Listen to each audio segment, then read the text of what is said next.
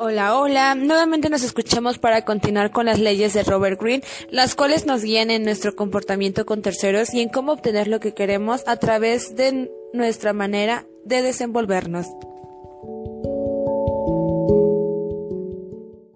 Comencemos.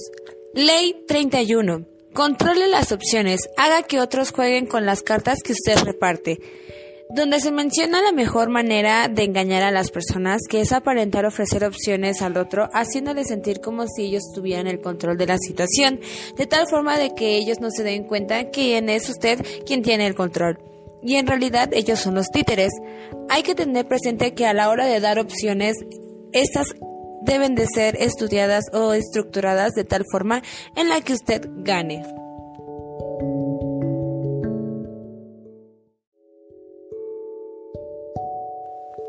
Ley 32. Juegue con las fantasías de la gente. Estamos acostumbrados a disfrazar la realidad porque las personas normalmente son amables y positivas, lo que hace a que digan verdades a medias. Me refiero a que muchas veces evitamos y omitimos decir la verdad porque sabemos que es una situación incómoda, dura y desagradable.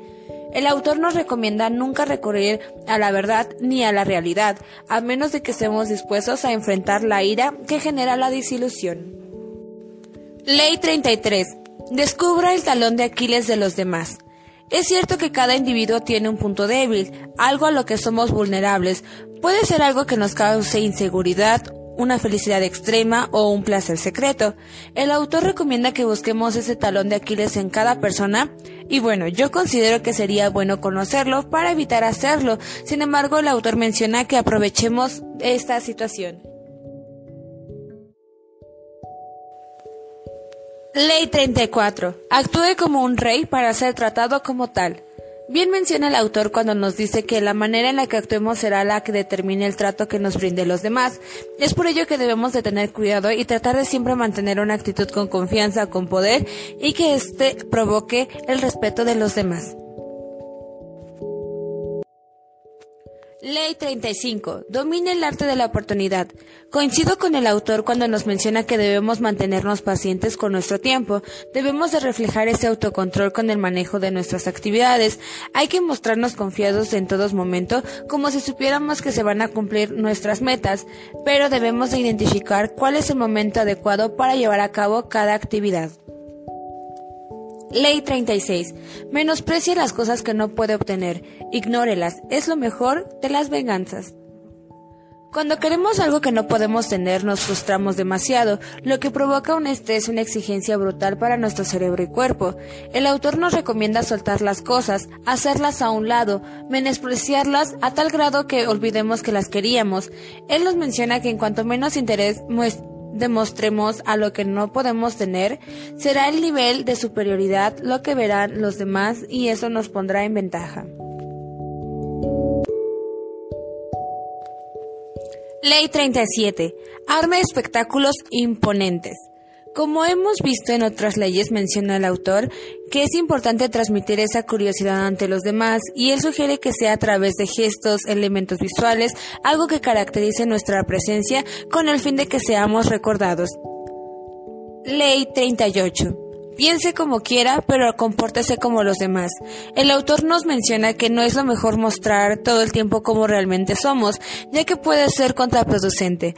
Él recomienda que sigamos a la sociedad de tal forma que aparentemos ser parte de su corriente, ya que si nos mostramos en contra, la sociedad nos puede atacar por el hecho de no estar de acuerdo con ellos. Por eso es importante dar un cierto aire de similitud con las tendencias y creencias que sigue la sociedad, mientras que por otro lado usted solo comparta su originalidad con las personas que aprecien su forma de ser, la forma real. Ley 39. Resuelva las aguas para asegurarse una buena pesca. En esta ley nos volvemos a centrar en cómo podemos sacar ventaja frente a nuestros enemigos y en este caso nos menciona cómo el mantener la calma y el ser sereno frente a una discusión nos pondrá en ventaja, ya que aprovecharemos el momento de ceguez por la ira del contrincante y en ese momento de distracción vamos a poder tomar la ventaja. Esta parte requiere mucha habilidad y autocontrol, pero una vez dominada será nuestra mejor estrategia. Ley 40. Menosprecie lo que es gratuito. Identificar la verdadera intención de las personas cuando se acercan a ofrecernos algo gratuito será una pieza fundamental a la hora de evitar estar atenido a las otras personas o estar comprometido.